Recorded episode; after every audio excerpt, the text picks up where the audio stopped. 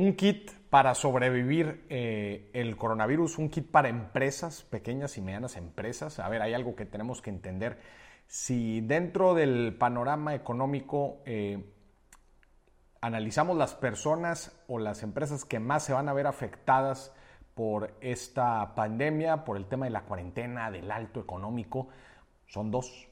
Es el grupo eh, de personas vulnerables, los, los, los, grupos de personas más vulnerables, este, las personas que viven el día, las personas que su trabajo depende eh, de la actividad regular, eh, del flujo de personas, pues estas personas sin duda van a ser las más afectadas desgraciadamente y para la parte de empresas, las pequeñas y medianas empresas, sin duda, van a ser las más, las más afectadas. Entonces, justamente este episodio es para dar cuatro puntos muy, muy concretos de cómo, cómo tú, si me estás escuchando, eres empresario, tienes, tienes una pequeña o mediana empresa, tú puedes aplicar estos cuatro consejos para hacerle frente a estos momentos eh, complejos. Número uno, el punto número uno es asegurar tener flujo positivo.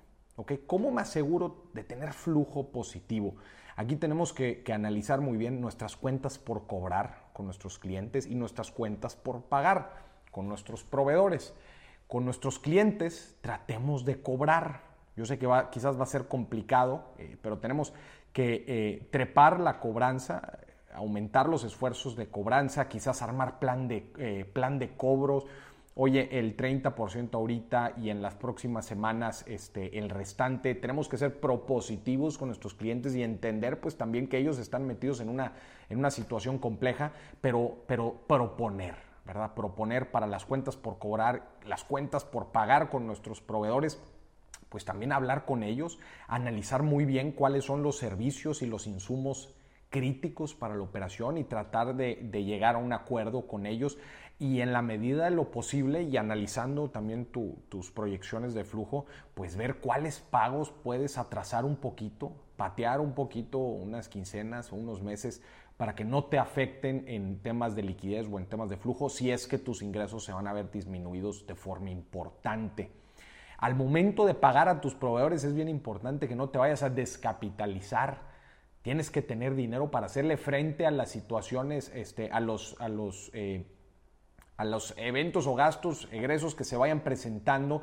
Y como no sabemos cuánto tiempo va a durar esto, no sabemos cuánto tiempo la actividad económica va a estar a la baja, pues es bien importante que no te descapitalices, porque si lo haces, entonces ahí Ahí es cuando van a empezar los problemas. Entonces tú tienes que jugar con estas dos, con las cuentas por cobrar y cuentas por pagar para asegurar tener flujo positivo dentro de tus proyecciones. Cuidado, un gran, eh, algo, una gran alerta que tienes que tener es el no descapitalizarte al momento de estar egresando, e, egresando o realizando pagos esto te lo van a decir tus proyecciones. Consejo número uno, este fue flujo, asegurar el flujo positivo. Número dos, tiene que ver con nuestros gastos.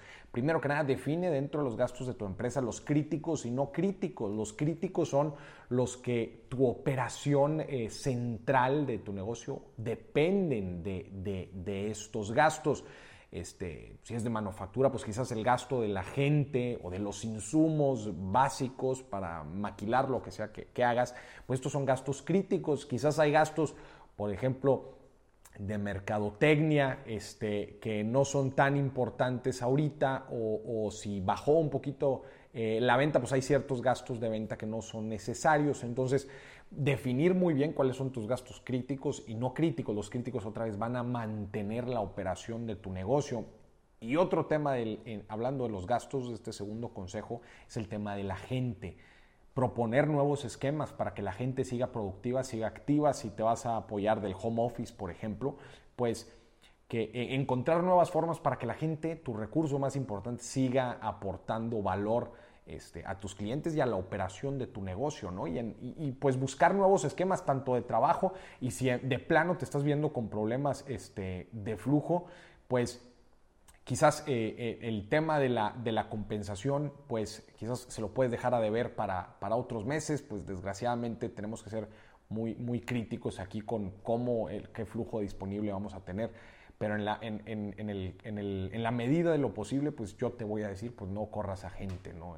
Hay que, hay que mantener eh, en estos tiempos, porque eh, en estos tiempos complejos, porque a final de cuentas, pues los problemas solamente se van a ir incrementando conforme eh, de toda la gente que, que depende ¿no? de nuestro negocio.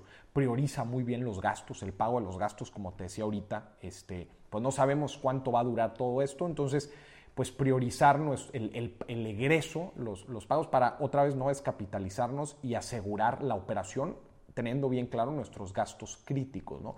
Y hablar muy bien entre los socios. Oye, pues definitivamente una opción es bajar la compensación que están recibiendo los socios este, para asegurar el, el, funcionamiento y la operación de la empresa. ¿no? Esto es el segundo, el segundo consejo. Eh, analizar muy bien los gastos. Consejo número tres, tiene que haber muy buena comunicación en 360.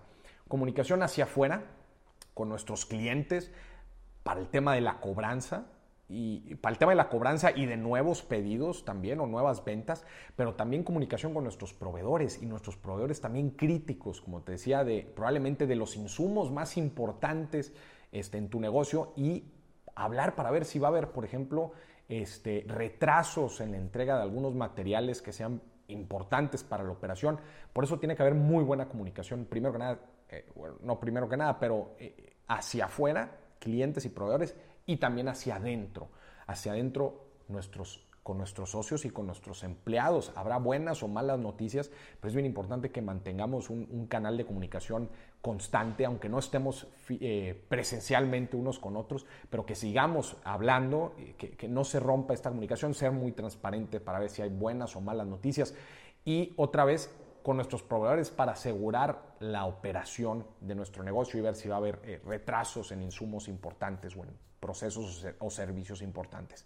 Y por último, el último consejo, asegurar la operación a futuro. ¿Cómo?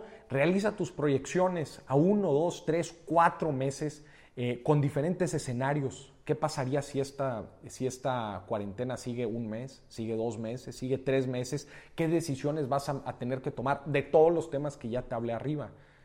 ¿Qué decisiones vas a tener que tomar para mantener un flujo positivo? ¿Qué decisiones vas a tener que tomar en la parte de gastos en los diferentes escenarios de qué pasaría si la pandemia se, eh, alarga mucho más? Tienes que tener unas proyecciones tanto de tu estado de resultados como de flujo para ver si vas a tener un impacto y otra vez qué decisiones vas a tener que tomar.